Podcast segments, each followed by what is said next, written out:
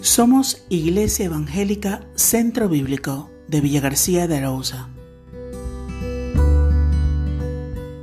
Quiero invitaros a abrir vuestras Biblias en el Evangelio de Mateo, capítulo 24. Seguimos viendo algunas enseñanzas de este libro, de este, de este sermón escatológico del Señor.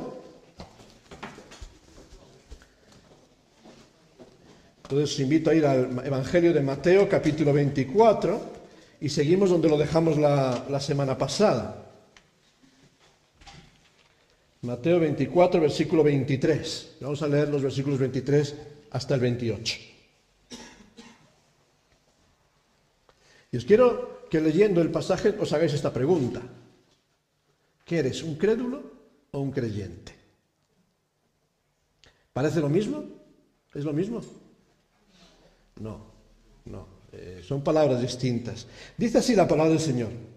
Entonces, si alguno os dijere, mirad, aquí está el Cristo, mirad, allí está, no lo creáis, porque se levantarán falsos cristos y falsos profetas y harán grandes señales y prodigios, de tal manera que engañarán, engañarán, si fuere posible, aún a los escogidos. Ya os lo he dicho antes. Así que si os dijeren, mirad aquí, mirad, está en el desierto, no salgáis.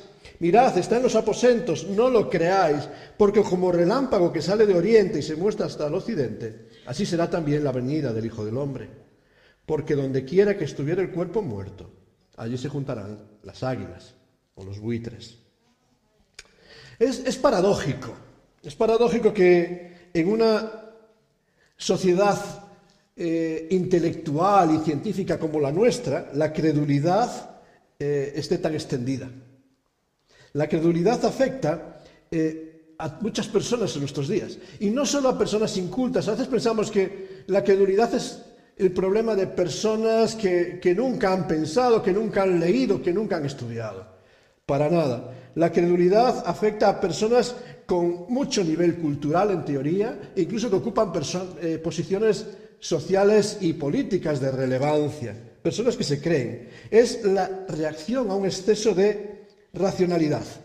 Es la reacción a tantas ideas e informaciones que no satisfacen que al final creemos cualquier cosa que viene por ahí. Fíjate, la credulidad está omnipresente en nuestra sociedad, que, se llama agnóstica, atea, ascética en muchos aspectos, y sin embargo proliferan todo tipo de ciencias ocultas. Fíjate, las ciencias ocultas, astrología, tarot, eh, son prácticas que no tienen ninguna base científica, pero que generan millones de movimientos, de consultas y de recursos monetarios para personas que están ahí. Eh, eh, podríamos pensar en los horóscopos, que aparecen fácilmente en casi cualquier periódico, en cualquier revista, y que nadie los lee, nadie los consulta, pero todos sabemos de qué va. Y algunos hasta se dejan guiar por lo que dice su horóscopo y porque su color favorito va a ser este y el color de la semana va a ser aquel. Cosas que no tienen base ni argumento científico, pero sin embargo, una sociedad que se dice científica, de, cultura avanzada, cree en todas estas supersticiones. De hecho, podríamos pensar en la cantidad de amuletos que hay por ahí. Y personas que dicen, ah, yo no voy a pisar una raya porque si piso la raya me va a traer mala suerte. O voy a ponerme primero el zapato derecho y empezamos a tener un montón de supersticiones, de credulidad, pensando que nos va a ir mejor. Hace unos días estábamos comiendo 12 uvas. Bueno, estaban comiendo 12 uvas, algunos atragantados. ¿Por qué? Ay, porque me va a ir bien el año. Y si no como una uva ese mes no me va a ir bien. Y empezamos a creer supersticiones. Y en esas fechas otros dicen, hay que brindar con un anillo de oro o algo de oro metido dentro del champán para que te traiga suerte. Y empezamos a tener todo tipo de en cada cultura diferentes aspectos y cosas que hacemos no sabemos por qué, pero que tienen que ver con supersticiones, con suerte, con credulidad. Nos creemos por si acaso, no vaya a ser que funcione en algún momento. Yo no creo en esto, pero por si acaso lo voy a hacer, no vaya a ser. Dicho esto, cuando hablamos de la fe, ¿hablamos de credulidad o de creencia? Fíjate, porque hablamos de la fe y la fe no tiene que ver nada con credulidad. Y cuando hablamos de lo que dice el Señor Jesucristo, eh, hablamos de una fe que apuesta por la razón, que apuesta por los argumentos, que se presenta no como una alternativa a la razón, sino como un complemento. Lo necesitamos. Decía Agustín de Hipona, él decía, creer para comprender y comprender para creer. Fíjate, las dos cosas van en el mismo paquete. Su argumento decía que la razón tiene un límite. Y todo argumento de la ciencia y del pensamiento humano tiene un límite donde no va más allá. Decimos que las, matemáticas son una ciencia exacta, ¿no? Sin embargo, las matemáticas parten de axiomas de fe, de axiomas que no puedes demostrar. Las matemáticas parten de una creencia en el infinito. ¿Has podido ver el infinito? Lo, intentas definir, lo puedes, eh, te lo pueden explicar, pero sigue siendo un axioma de fe porque es infinito, es algo que se escapa de los límites de la naturaleza. Eh, y como esto podríamos hablar de muchos otros axiomas que tenemos por ahí. Y cuando la razón acaba, la fe nos ayuda a comprender lo que está fuera de estos límites. La fe ilumina y trae luz a la razón. Pero sin embargo, cuando despreciamos la razón, en nuestra creencia no puede haber creencia. Cuando nuestra fe no se sustenta sobre argumentos, sobre razones, cuando nuestra fe no la podemos defender con argumentos lógicos y racionales, estamos cayendo en una mera credulidad. La credulidad nos debilita. Sin embargo, la fe es una apuesta razonable, sostenible, con argumentos. Esa fe auténtica, esa fe que no es credulidad, sino que es creencia, nos lleva siempre al compromiso. Nos lleva a, no quedarnos quietos, sino a hacer algo. Fíjate, la fe de, de Pedro y los primeros apóstoles les llevó a entregar su propia vida y a ir hasta el fin del tiempo expuestos a lo que fuese. No les importaba el rechazo, no les importaban los conflictos, sino que entregaron su propia vida porque estaban convencidos. Y decía el apóstol Pablo, y estoy seguro de quien he creído. Y tengo razones para defender la persona de, del Señor Jesucristo. Realmente, por eso necesita vital, vital para nosotros que nos posicionemos. ¿Dónde estamos? Y yo no sé dónde estás en esta mañana. Porque a veces muchas personas que asistimos a las iglesias, ¿Somos creyentes o crédulos? Y yo no sé cómo estás en esta mañana tú, pero te voy a invitar, ahí hay cuatro casillas que te posiciones en una de ellas. No lo digas públicamente, ¿vale? Es algo entre tú y el Señor. Pero haz, haz, la encuesta. ¿Qué eres en esta mañana? ¿Ateo? ¿Agnóstico? ¿Crédulo o creyente? Y seguramente hay personas aquí que se pueden ubicar en cualquiera de estos cuatro grupos. Ninguno somos crédulos, ¿eh? Yo sé que todos tenemos nuestras razones, nuestros argumentos. Hay muchas personas en nuestros días que se dicen que son ateos. Es el calificativo de aquellos que quieren negar la realidad. Eh, pero es un título absurdo. Personalmente yo no creo que haya ateos. Porque cuando hablamos de ateísmo en nuestros días, estamos diciendo, no creo en el Dios de la Biblia, pero todos creemos en algo, ya sea el materialismo, el ecologismo, el panteísmo, el esoterismo, el hedonismo. Todos tenemos algún ismo que mueve nuestra forma de pensar y de comportarnos. Por eso cuando hablamos de ateísmo en nuestros días, estamos diciendo, no creo en el Dios de la Biblia, pero sí que crees en algún Dios. Y todos tenemos alguna creencia en nuestra vida. O sea que yo no creo que haya ateos. Y sobre todo, siempre digo que no hay ateos muertos. Todos los ateos están vivos. Porque cuando mueren, tienen que comparecer delante de Dios y ahora sí saben, sí saben lo que es la verdad. Entonces, quizás esta mañana te consideras que no tienes ninguna creencia. No es verdad, alguna creencia tienes. Quizás no quieres creer en el Dios de la Biblia porque te llama un compromiso, pero no hay ateos. Agnósticos es la posición cómoda, la posición cómoda de aquellos que no quieren identificarse con nada.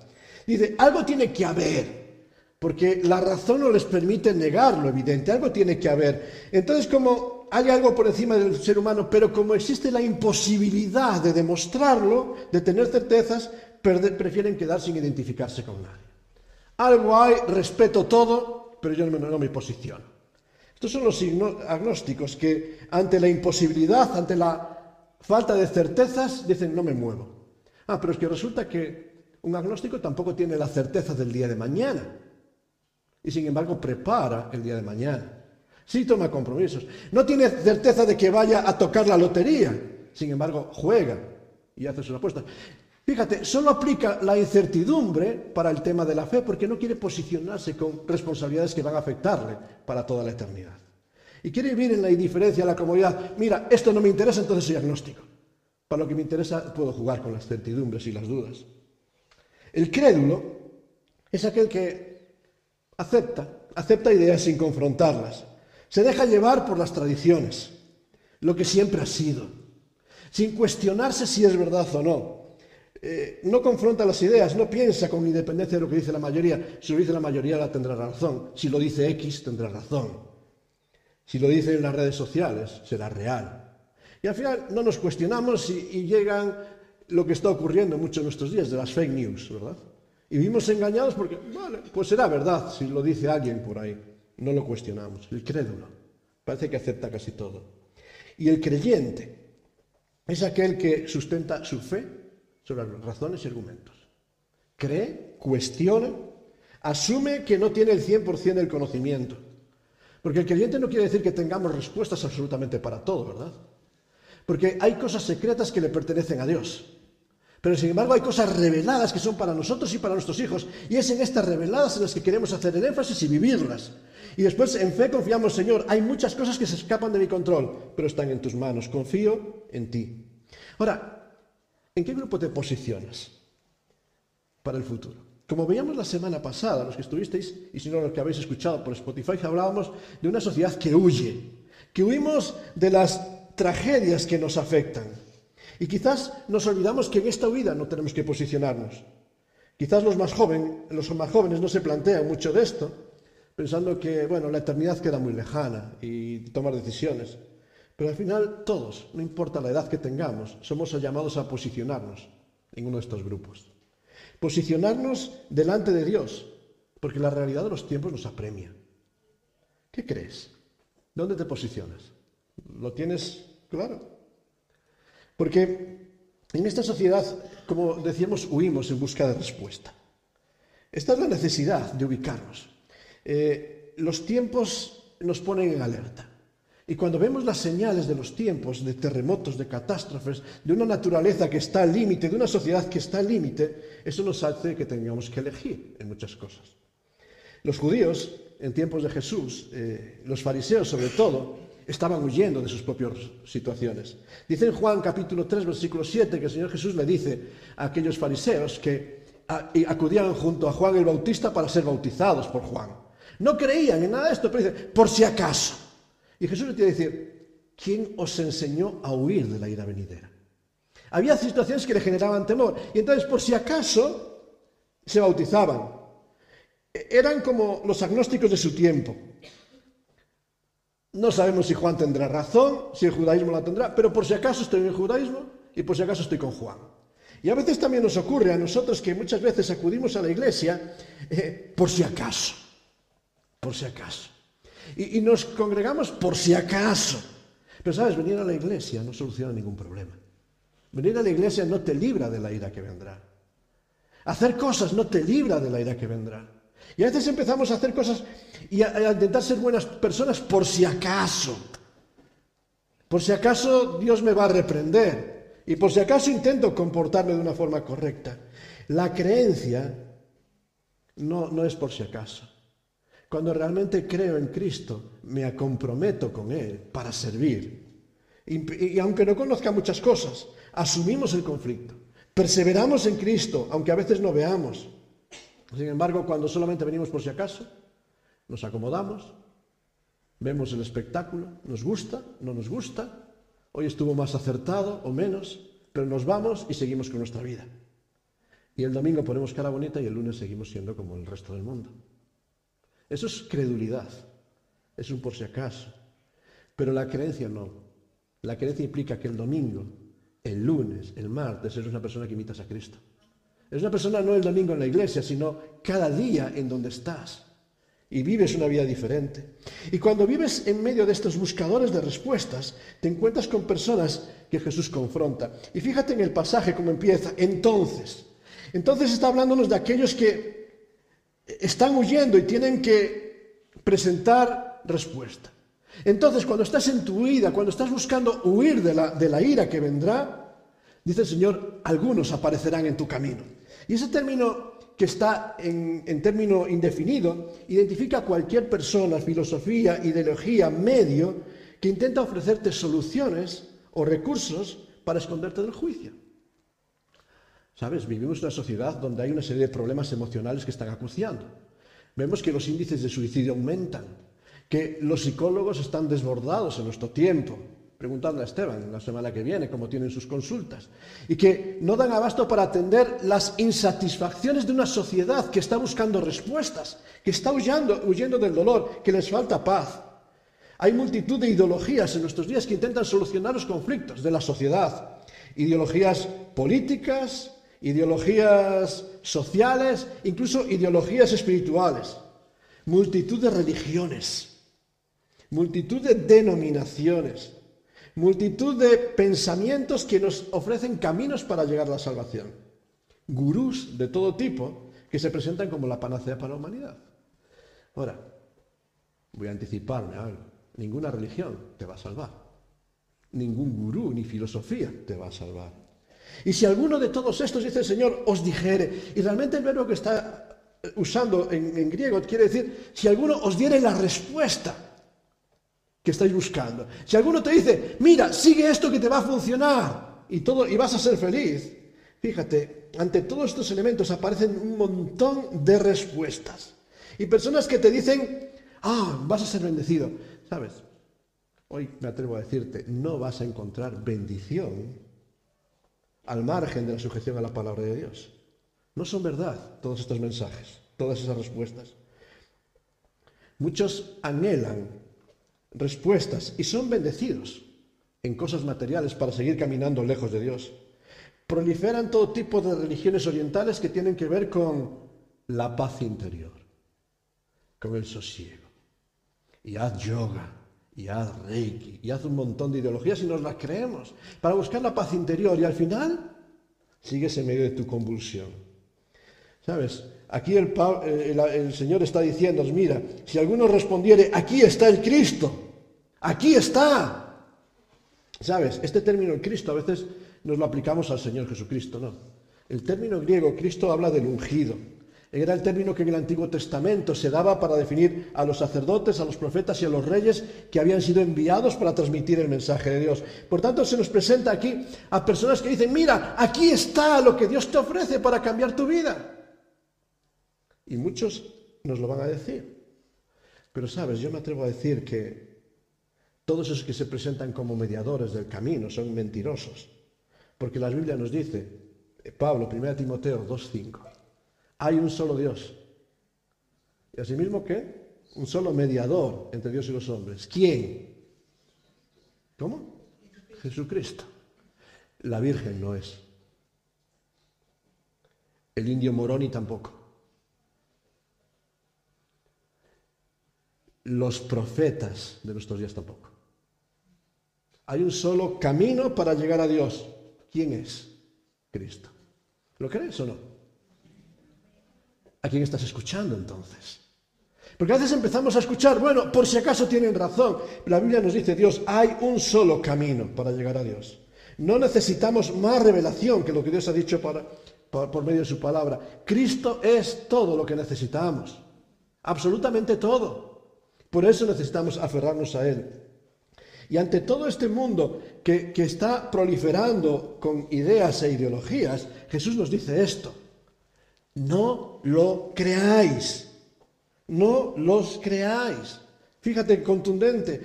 No te fíes. No entregues tu destino eterno en base a ideologías humanas. El creyente no es llamado a ser un crédulo, a pensar que cualquiera que viene por ahí con palabras, aunque sean contextos bíblicos, es, viene de Dios. No necesitas nuevas referentes. Somos llamados a asumir responsabilidades con la verdad, con Cristo y con obedecer lo que el Señor nos dice, a argumentar nuestra fe y, como decía el apóstol Pedro, a capacitarnos para estar preparados para presentar defensa ante todo el que demande razón de la esperanza que hay en nosotros. Si alguien te para en la calle, ¿estás capacitado para defender tu fe? ¿Para argumentar por qué crees en Cristo? ¿Por qué no crees en que María es mediadora? ¿Tienes argumentos? ¿Conoces la palabra de Dios para defenderla de aquellos que niegan su veracidad? Fíjate, somos llamados a defender la razón con argumentos, a capacitarnos para esto. Y eso implica que si soy creyente, no puedo acomodarme a lo que me diga las redes sociales, no a lo que me diga un hombre o un pastor. Tengo que acomodarme a lo que dice Dios en su palabra. ¿Conoces tu espada? Esta es la espada que tienes. ¿La conoces? ¿Cómo puedes conocer tu espada? Comprándola teniéndola en casa que decora muy bien en la estantería. No. Leyéndola. No. Leyéndola, sí, pero meditándola, estudiándola, profundizando en ella. Y el Señor nos llama a ser creyentes que usemos la palabra de Dios, que la usemos bien, que nos capacitemos para usarla. Ahora, un segundo problema, buscamos respuestas. Pero quizás lo que nos encontramos, dice en el versículo 24, eh, buscadores de autopromoción. ¿Por qué no podemos creernos todo lo que nos dice esta sociedad? ¿Por qué no podemos confiar en todos los que nos, acucian en el presente? Y me llama la atención como lo dice el Señor ahí. Se levantarán. Y es interesante porque Dios prometió que Él mismo levantaría un profeta. Dice Deuteronomio 18.5, yo levantaré un profeta. Y aquí nos encontramos con personas que se autopromocionan a sí mismos ese, ese primero reflexivo ahí, el sé. Se pondrán en lugares prominentes cuando Dios no les ha llamado, cuando Dios no les ha levantado. Levantar tiene el sentido de alguien que se coloca en medio de la sociedad para decir, aquí soy el referente, seguidme, imitadme, yo soy todo lo que necesitáis, yo tengo la verdad. Voces que se levantan para proclamar que son los que tienen la verdad absoluta y los que no están con ellos están engañados. El énfasis está en quién levanta, a estos individuos. El Señor habla de personas que se levantarán, que se promoverán a sí mismos sin contar con el respaldo de Dios. Y sabes, esto es algo tremendo cuando lo comparas con, con la vida del Señor Jesucristo. El Señor Jesucristo se exaltó a sí mismo. Era hijo de Dios. Y dice Filipenses 2.10 que es Dios mismo el que le exaltó hasta lo sumo. No se exaltó, no se puso él, Dios le levantó y le puso como un referente. Y Dios mismo en la transfiguración dice, este es mi Hijo amado, a él oíd. Y el propio Señor Jesucristo dice en Juan capítulo 5 versículos 30 a 32 que es enviado, capacitado y levantado por el Padre. No hablo por mí mismo, sino lo que el Padre me ha dado. Fíjate la diferencia. No se promocionan a sí mismos, sino que Dios dice, lo que el Padre me ha dado os lo doy. Sin embargo, vivimos una sociedad de personas que se levantan como, dice el texto, como falsos ungidos, como falsos cristos. Pretenden ser portadores de la unción de Dios y de los encargos de Dios. Pretenden ser portadores de la voz de Dios, llenando sus labios con expresiones como Dios me ha dicho, declaro en el nombre de Dios. Y empiezan a llenarse sus labios con palabras que no están refrendadas por lo que Dios afirma en su palabra y empiezan a sembrar el engaño y la confusión. Realmente la palabra nos define a estos como fraudulentos. Ya nos definía así en, el Antiguo Testamento, cuando nos habla en segunda de Pedro de aquellos falsos profetas que se levantaron en el pasado. Habla de falsos profetas en, en este periodo de la iglesia, desde Pentecostés hasta la segunda venida del Señor Jesucristo. Habla sobre todo de un falso profeta. Y nos dice este falso profeta que era el promotor del mensaje de la bestia, del anticristo, y al mismo tiempo va a ser considerado como otra bestia.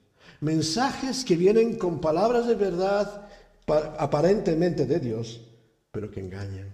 Y fíjate, dice ese versículo, se levantarán a sí mismos falsos cristos y falsos profetas y harán, harán. Y fíjate, aquí dice que harán qué? Señales y prodigios.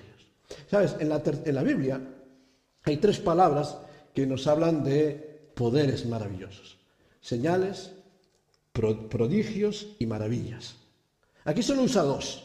Señales tiene que ver con actos milagrosos como prenda de autoridad y poder divino. El Señor Jesucristo hizo señales, los apóstoles hicieron señales que daban credibilidad. Los falsos engañadores también harán señales. Los judíos, nos dicen en 1 Corintios, que eran buscadores de señales y recibieron muchas señales. Dice Lightfoot, un autor dice, abundantes fueron las señales que se, se concedieron, señales de poder y amor de Dios, pero no eran las señales que ellos buscaban.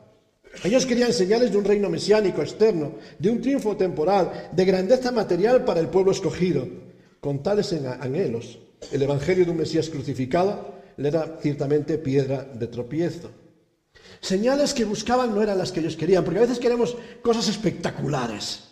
¿Qué señales nos gustaría ver de que Dios está activo? Hoy se levanta muertos, si sana la enfermedad, si me da ese trabajo, si me arregla la vida. Y todos buscamos señales. Pero sabes, esas señales también las hacen los demonios. También las han hecho los demonios. Los falsos maestros, los falsos cristos, los falsos profetas, incluso el diablo. Porque a veces el diablo también te concede cosas, bendiciones que te parecen maravillosas con tal de que no busques a Dios. Y te distraen y te ocupan en el camino. Una segunda palabra que harán que son prodigios. Prodigios es algo extraño que provoca el asombro del observador. Veo como el prestidigitador, el mago que te hace trucos con las cartas, te digas, ¿cómo lo ha hecho? Y sabes que tiene que haber un truco, pero te quedas, tengo que buscar el truco y no lo encuentras. Pues también van a hacer cosas que sorprendan tu imaginación. Una señal apela al entendimiento. Un prodigio apela a la imaginación. Y de una forma u otra van a tenerte cautivo. Pues algo de verdad deben de tener. Sin embargo, decíamos que en la Biblia hay tres palabras para hablar hechos prodigiosos, ¿verdad? A ellos se le aplican señales y prodigios. Van a dañar tu entendimiento, tu imaginación.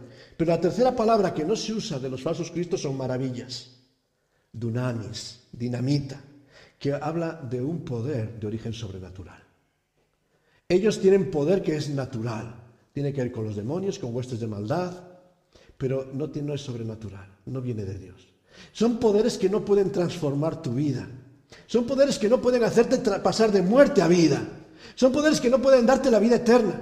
Son poderes que te distraen durante los 50, 60, 70, 80 años de esta vida, pero al final te envían a la muerte eterna.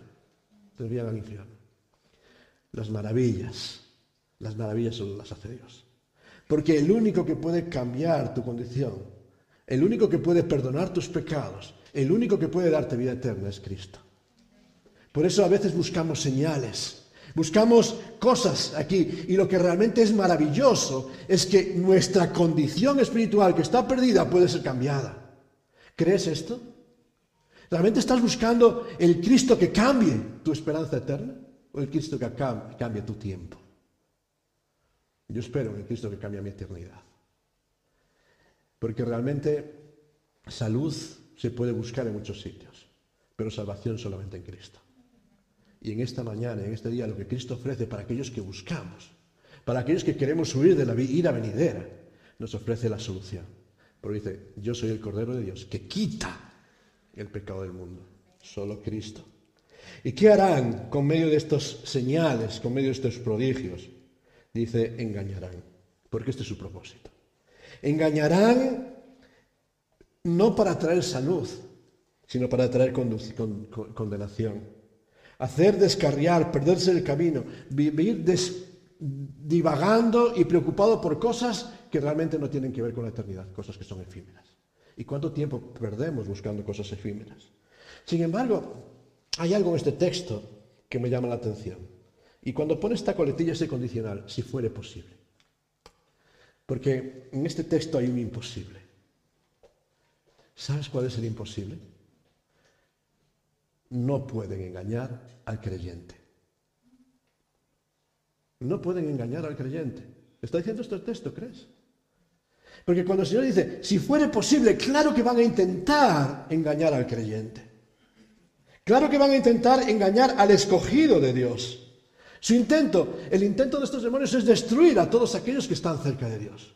Y cuando uno asume un compromiso para seguir a Dios, se desatan tormentas en su vida, desde fuera y desde dentro de muchos aspectos, ¿verdad? Pero me pregunto, ¿es posible arrebatar a los escogidos de la mano de Dios? ¿Hay poder mayor que el de Dios? Mis ovejas que son mías, dice el Señor. ¿Quién las arrebatará de mi mano? Lo dice el Señor, no yo. ¿Quién puede arrebatar a los escogidos de la mano del Maestro? ¿Pueden atacarles? Sí. ¿Pueden arrebatarles? No. Y cuando tu fe está sujeta en Cristo y está afirmado en Cristo, dice la palabra, nadie las arrebatará de mi mano. Dice el Señor Jesucristo, mi Padre que me las dio, mayores que todo y que todos. Fíjate, ¿lo intentarán? Sí. ¿Lo lograrán? No. ¿Sembrarán confusión? Sí. ¿Sembrarán disensión? Sí. ¿Sembrarán crisis en medio de los escogidos? Sí. ¿Los podrán apartar del amor de Dios? ¿Quién nos apartará del amor de Dios? ¿Quién? ¿Tribulación, angustia, persecución, engaños, hambre? Antes en todas estas cosas somos más que vencedores. Por medio de aquel que nos amó. Claro que vivimos en un tiempo de confusión, pero si, si eres una persona que has depositado tu fe en Cristo, si realmente estás afirmado en que Cristo es todo lo que necesitas, tendrás aflicción y tendrás luchas. Pero la promesa es, nadie te arrebatará de mi mano.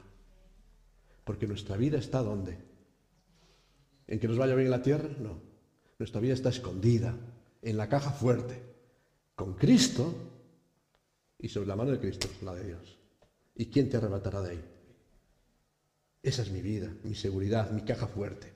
No depende de que me vayan bien las cosas aquí. No depende de que tenga mayor o menor salud aquí. Tiene que mi fe está depositada en Cristo. ¿Lo crees? ¿O no lo crees? Si lo crees, eso tiene que verse. Porque la fe que no se ve no es fe.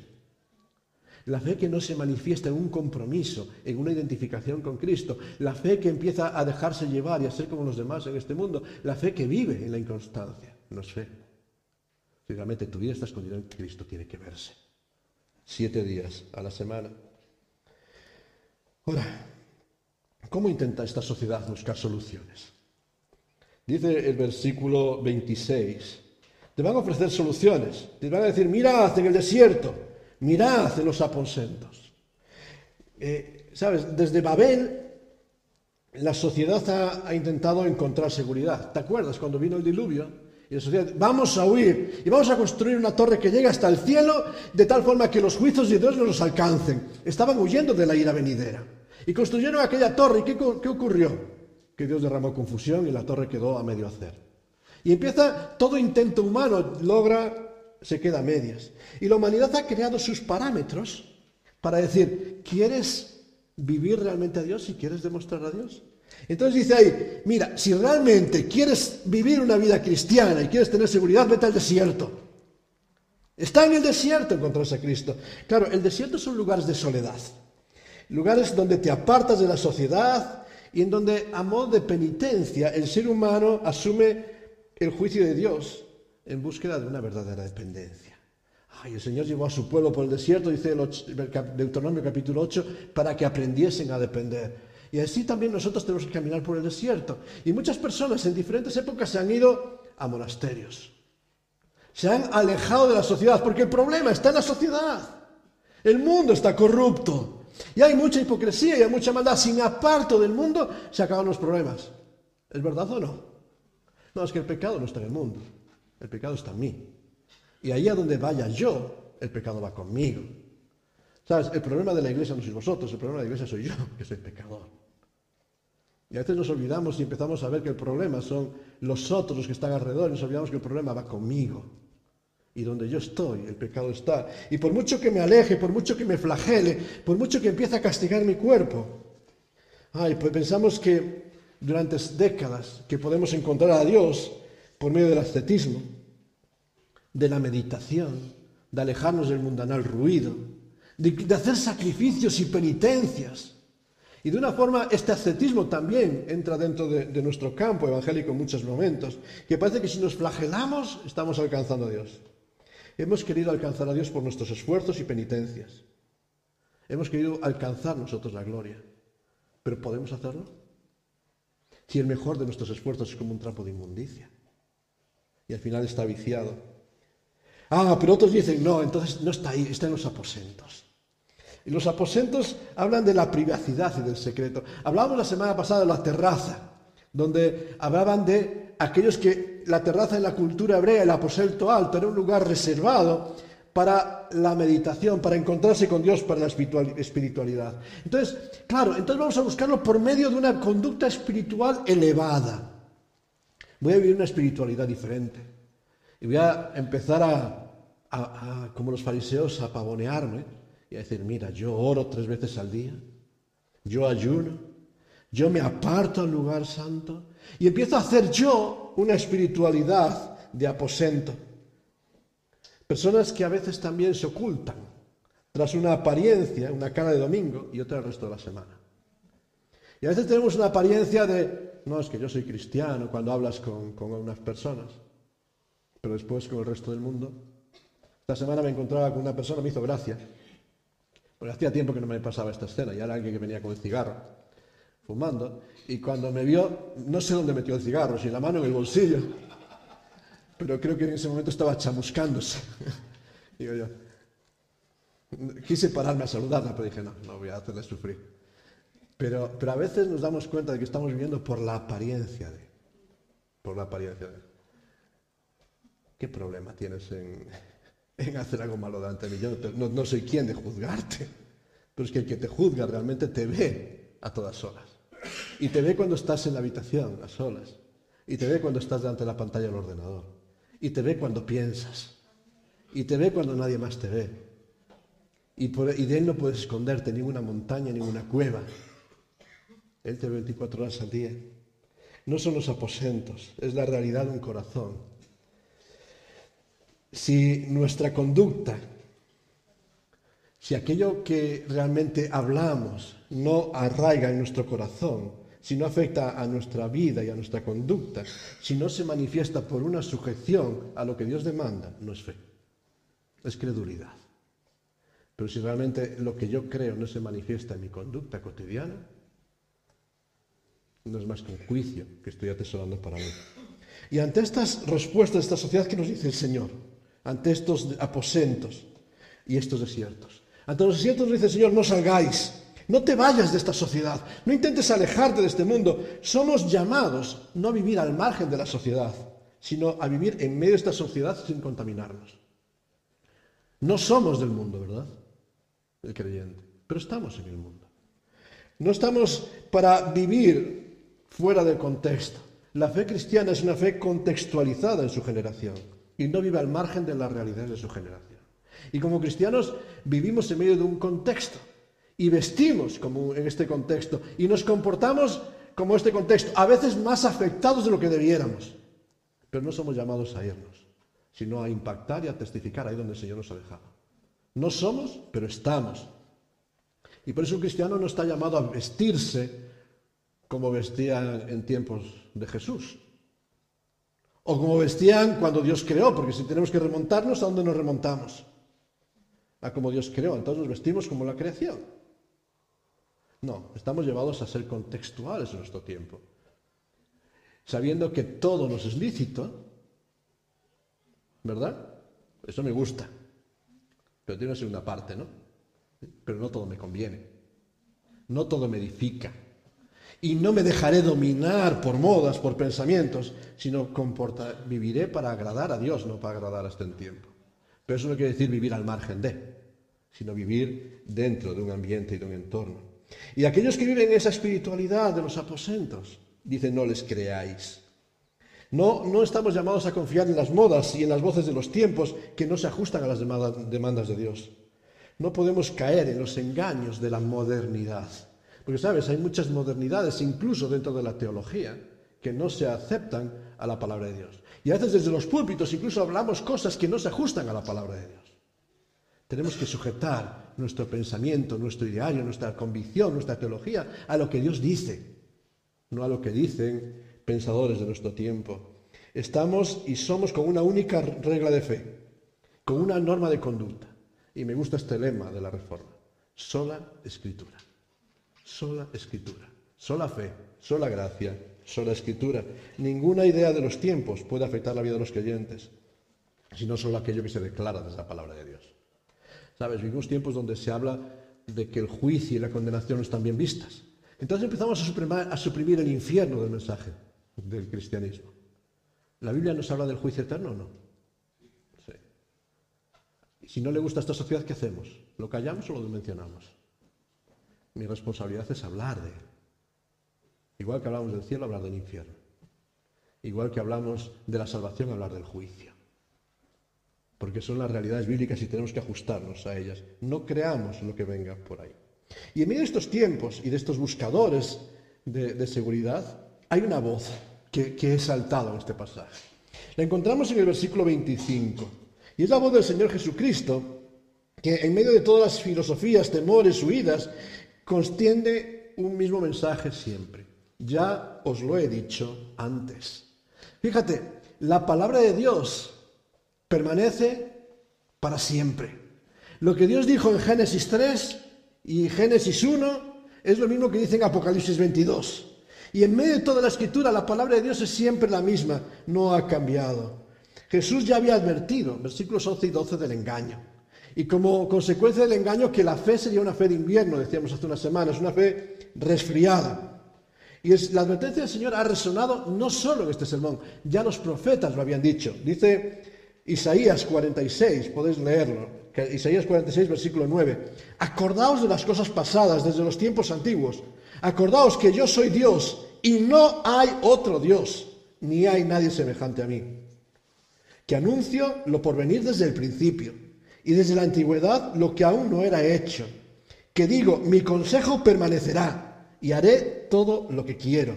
Que llamo desde el oriente al ave y de tierra lejana al varón de mi consejo. Yo hablé, lo haré venir. Lo he pensado y lo haré. Dios dice desde el principio, yo te estoy diciendo.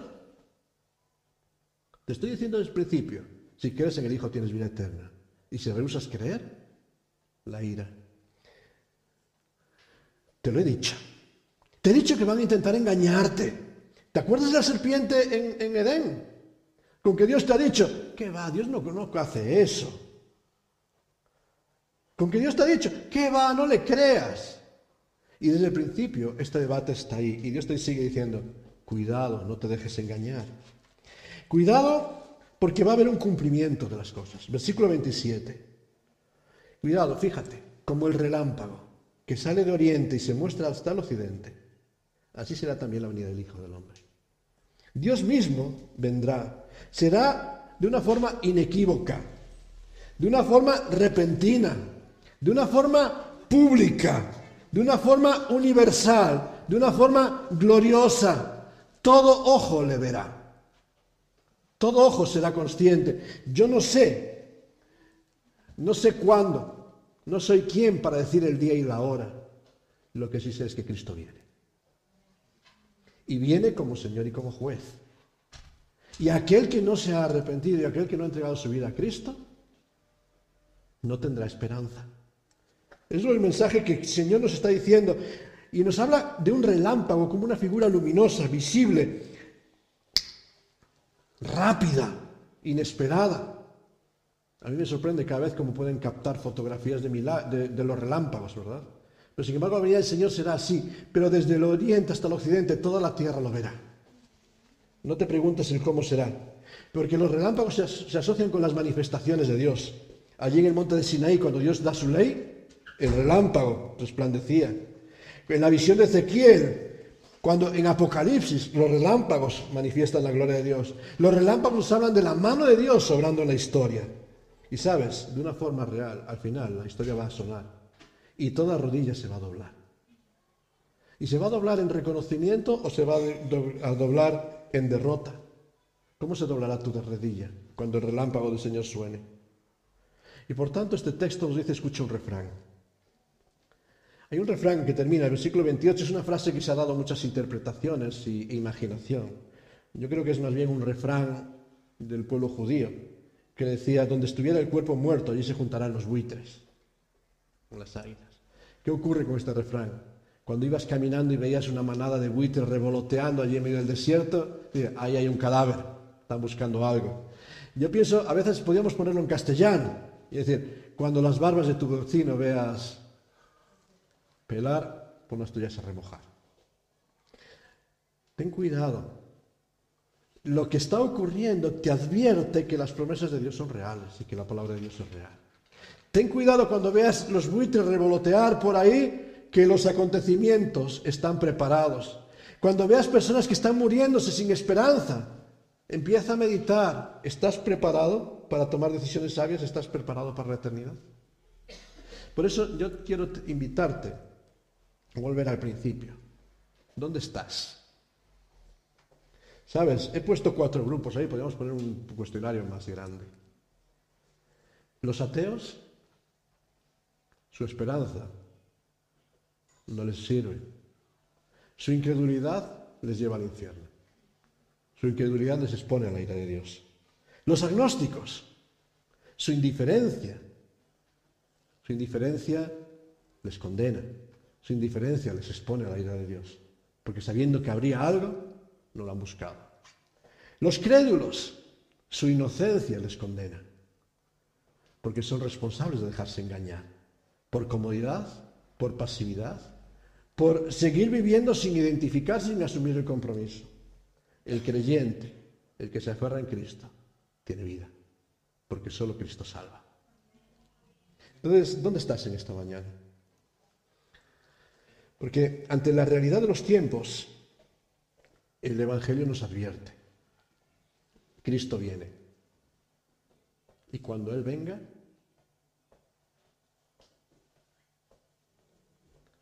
¿le adorarás y dirás gracias Señor por tu salvación? ¿O llorarás? Ya no habrá segunda oportunidad. Solo el que cree en Cristo tiene vida eterna. Lo dice el Señor Jesucristo. Por eso en esta mañana y antes de que te vayas, yo te invito a hacer esta pregunta. la personal. ¿He depositado mi fe en Cristo? ¿He entregado mi vida a Cristo como mi Señor y Salvador? ¿Estoy viviendo a Cristo en este tiempo?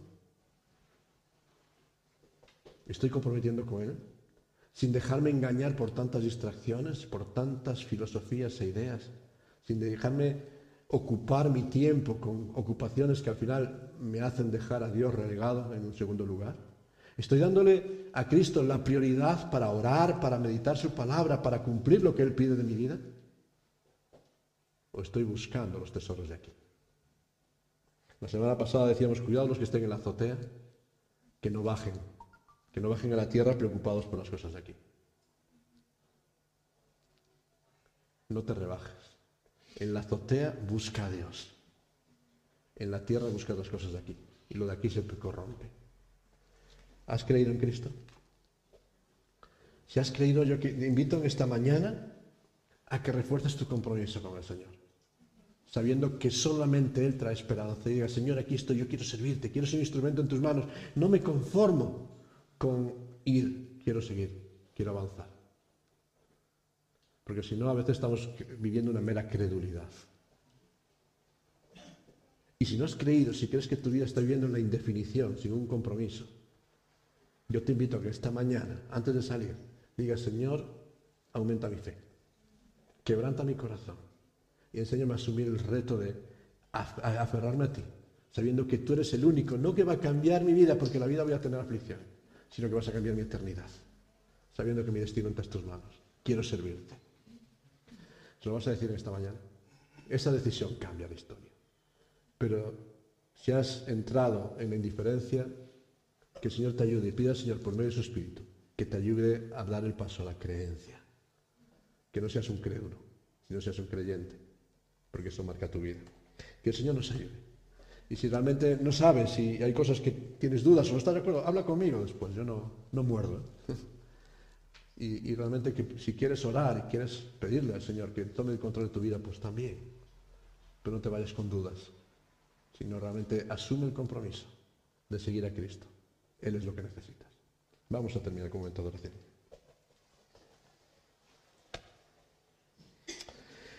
Señor, gracias porque desde el principio nos estás advirtiendo. Mira que nadie te engañe. No te dejes dominar por filosofías e ideas.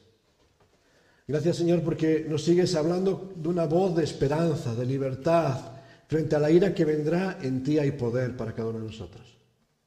Pero Señor, no queremos seguir pasando el tiempo jugando con tus cosas y no tomándonos en serio el asumir el compromiso contigo.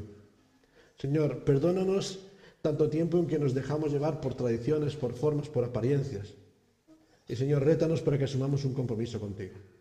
Señor, queremos ser creyentes comprometidos, no a nuestro modo, sino a tu modo. Creyentes que entregan su vida en tus manos para que tú tomes el control.